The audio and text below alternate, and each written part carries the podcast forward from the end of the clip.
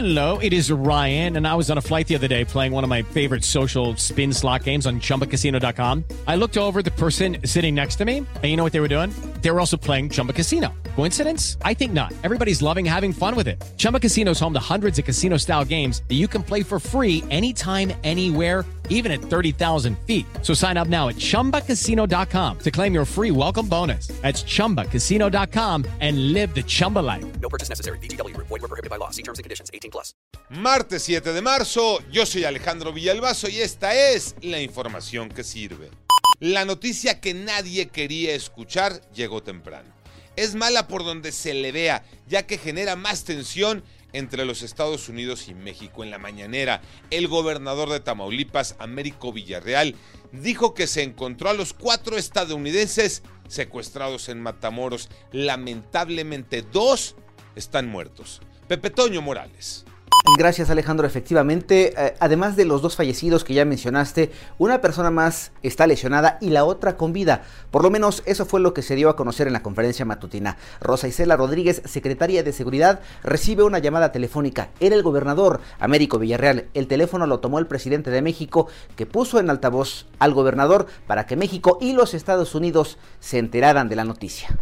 El presidente López Obrador envió sus condolencias y lamentó que este crimen haya ocurrido en nuestro país. Se cumple un mes exacto de la muerte de Damián en una guardería de Chiapas. Hay noticias importantes. Iñaki Manero. Gracias Alex. La necropsia ya fue dada a conocer a los familiares de Damián y hay un vuelco en lo que nos habían dicho. Se asegura que el niño no murió ahogado en la alberca. Los papás de Damián rechazan esta versión y se muestran inconformes. Fernando Cantón desde Tuxtla Gutiérrez, Chiapas. Hoy se cumple un mes de que el niño Damián falleciera al interior de la escuela Penguin and Babe y por fin la Fiscalía General del Estado entregó la necropsia cuyos resultados señalan que el pequeño murió a causa de asfixia mecánica por broncoaspiración. Resultados que los padres de Damián rechazan pues insisten en que su hijo falleció ahogado en la alberca de la escuela.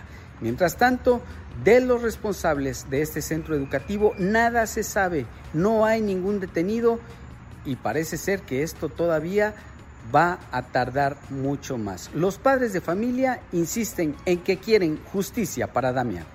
Arranca la era de Diego Coca en la selección. Tuvo su primer entrenamiento Tocayo Cervantes.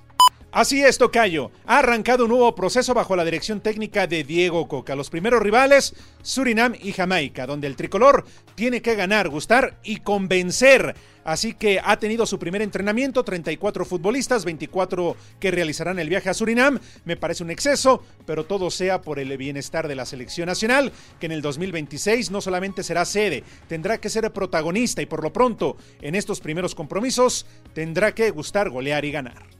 Yo soy Alejandro Villalbazo, nos escuchamos como todos los días de 6 a 10 de la mañana, 88.9 y en digital, a través de iHeartRadio. Pásenla bien, muy bien, donde quiera que estén.